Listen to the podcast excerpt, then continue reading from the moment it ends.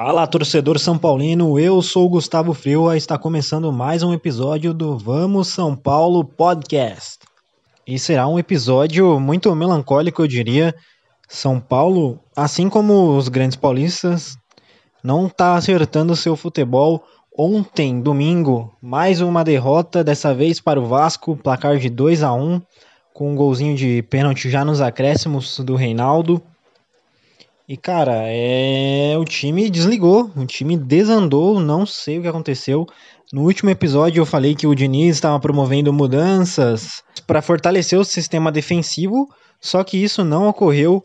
É, a troca do Diniz foi colocar o Lisieiro no lugar do Pato, porém o time continua tão frágil quanto o time que voltou da paralisação. É, quanto Fortaleza o time venceu o jogo, mas mesmo assim proporcionou muitas chances ao time do Rogério Ceni. Coisa que não deveria ter acontecido se o intuito foi fortalecer a marcação. E eu tenho alguns palpites sobre isso. Eu acho que algo deve ter acontecido dentro do São Paulo, porque porque o time perdeu a garra, sabe? Esse problema que a gente vem tendo desde 2010, 2009 por aí. O time perdeu a garra, o time não se entrega de maneira nenhuma, com exceção ali do Daniel Alves e do, e do Thiago Volpe, que são os que mais aparecem dentro do jogo, o resto do time não vibra mais, não parece que não se importa. Ontem no jogo contra o Vasco, o time começou para cima, é, nos primeiros 20 minutos poderia estar tá ganhando o jogo com tranquilidade, porque abafou o Vasco. O que não dá para entender é como o time perdeu tanta intensidade em pouco tempo, né? Depois dos 20, 25 minutos, o Vasco equilibrou o jogo e terminou vencedor. E o que a gente estranha muito, né? Porque a intensidade tem que ser durante os 90 minutos, por mais que a gente diga que os jogadores se cansam e tal, mas eles são profissionais, eles aguentam jogar 90 minutos intensos, né? Quem assistiu Barcelona e Bayern viu o, o Bayern indo para cima aos 90 minutos. E não é uma questão de jogador, jogadores do Bayern serem melhores, é uma questão de vontade dos caras, a gana dos caras coisa que não está acontecendo no São Paulo. Ontem, mais uma vez, depois desses primeiros 20, 25 minutos, o time arrefeceu, é, já nem conseguia mais chegar como chegava no começo do jogo. Uma dificuldade imensa de criar jogadas e principalmente de finalizar em gol. Simplesmente o time não chutava, com exceção do Pablo que tentava alguma coisa, mas simplesmente o time não chutava. Uma coisa muito preocupante que aconteceu depois da paralisação do futebol é o Igor Gomes ter caído de nível absurdamente. Ele não tá jogando nada desde a, vol desde a volta.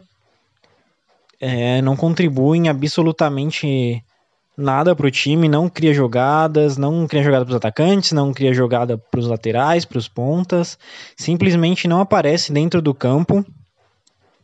E a gente imagina que deva ser reserva, porque o time não acontece. Jogadas ofensivas do São Paulo não acontece. Coisa que ele mesmo estava jogando bem no ano passado, né? Terminou 2019 muito bem. E a gente esperava que ele fosse o cara ali para criar jogadas. Pior do que isso é só a ausência do Alexandre Pato. O Pato foi para reserva. Eu não teria feito a substituição que o Diniz fez. Eu teria tirado até o Vitor Bueno no lugar do Pato, mas foi o Pato que foi para reserva.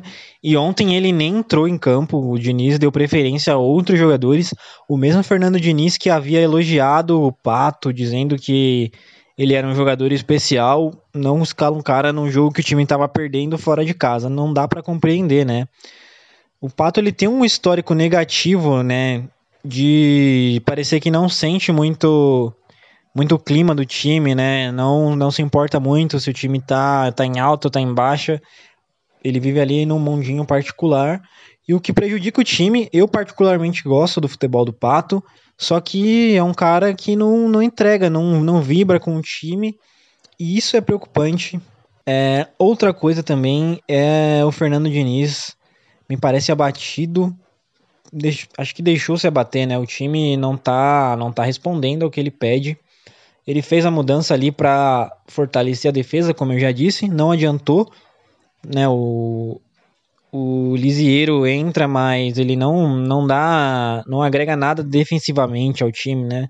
Ele até tem um passe muito bom para sair jogando e tal, mas defensivamente não agrada. E o Diniz parece não, não encontrar ali dentro do elenco uma solução, pelo menos até esse jogo contra o Vasco ele não encontrou. Eu ainda acredito que o Luan deva ser o titular, porque tem mais uma característica de marcador. Só que não vai bastar ser só ter um, mais um marcador ali, né? O problema é que o time perdeu totalmente à vontade, né? E aí é o Diniz. O Diniz ele foi elogiado pelos próprios jogadores que dizem que ele é um cara sensacional. É, o Diniz até tem formação em psicologia, então se ele é tecnicamente capaz de, de entender a cabeça do jogador, ele tem que dar um choque nesses caras, fazer o time acordar, é, porque foi uma vergonha São Paulo ter ficado de fora do Campeonato Paulista e Palmeiras e Corinthians terem ido para a final, porque Palmeiras e Corinthians têm e Corinthians têm táticas piores que a do São Paulo, né? Pelo menos eu acho que São Paulo jogou bem mais do que mostrou mais futebol do que Palmeiras e Corinthians no Campeonato Paulista, mesmo sendo eliminado, principalmente no jogo contra o Bragantino. Só que o São Paulo não consegue demonstrar isso dentro de campo, não consegue demonstrar essa superioridade dentro de campo. O jogo contra o Fortaleza o time venceu, ok, só que foi deu pro gasto, né? Como eu disse, sofreu mais do que deveria e não é o que a gente espera.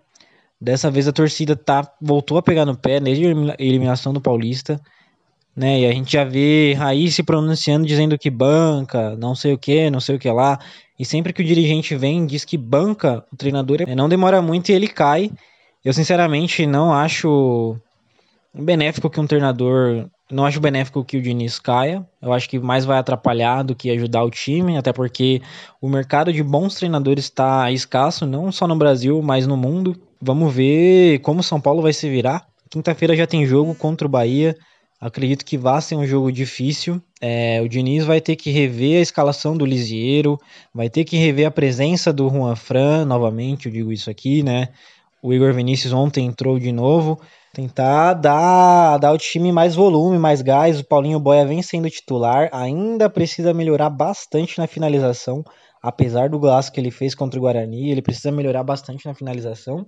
E o São Paulo, como um todo, precisa melhorar no quesito é, vontade, raça, sabe? Não adianta o Daniel Alves gritar com todo mundo e ele, porque ele é um cara só, né? Por mais que ele seja o 10, um jogador super renomado, um craque, ele não consegue jogar sozinho, né? Ninguém joga sozinho. Tá aí o Barcelona de novo citando. O Messi não faz mágica, né? O Cristiano Ronaldo não faz mágica na Juventus, não fez mágica no Real Madrid. Então não adianta um ou outro jogador tá dando sangue se o elenco inteiro não compra a briga, não compra a ideia de ser campeão. Né? Eu vejo até um campeonato bem favorável. Acredito que a pandemia equilibrou as coisas. Então a gente vai ter muitas surpresas por aí até o fim do Campeonato Brasileiro. Me parece. Eu citei as opções de criação, né? O Hernanes poderia ser uma, mas já rola o boato de que ele poderia estar tá saindo do São Paulo. Eu, particularmente, é, não vejo mais o Hernanes agregando alguma coisa. Então, para mim, ele sair seria até um alívio.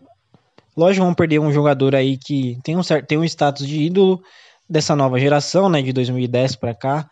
O Hernanes tem um carinho da torcida de São Paulo, só que hoje ele não entrega tecnicamente, né? É um jogador muito lento. Vamos ver quem o Diniz deve mudar. Eu, particularmente, trocaria o Igor Gomes, trocaria o Lisieiro, trocaria o Juan Fran. De novo, vou falar, eu deixaria o Pato como atacante ao lado do Pablo. Porque, mas, de novo, não adianta falar de mudança, mudança, mudança e o time não ter brilho, não ter vontade, né?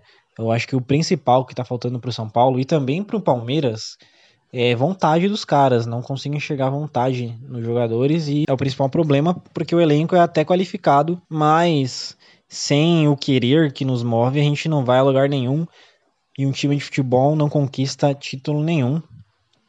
Então esse foi mais um episódio do Vamos São Paulo podcast.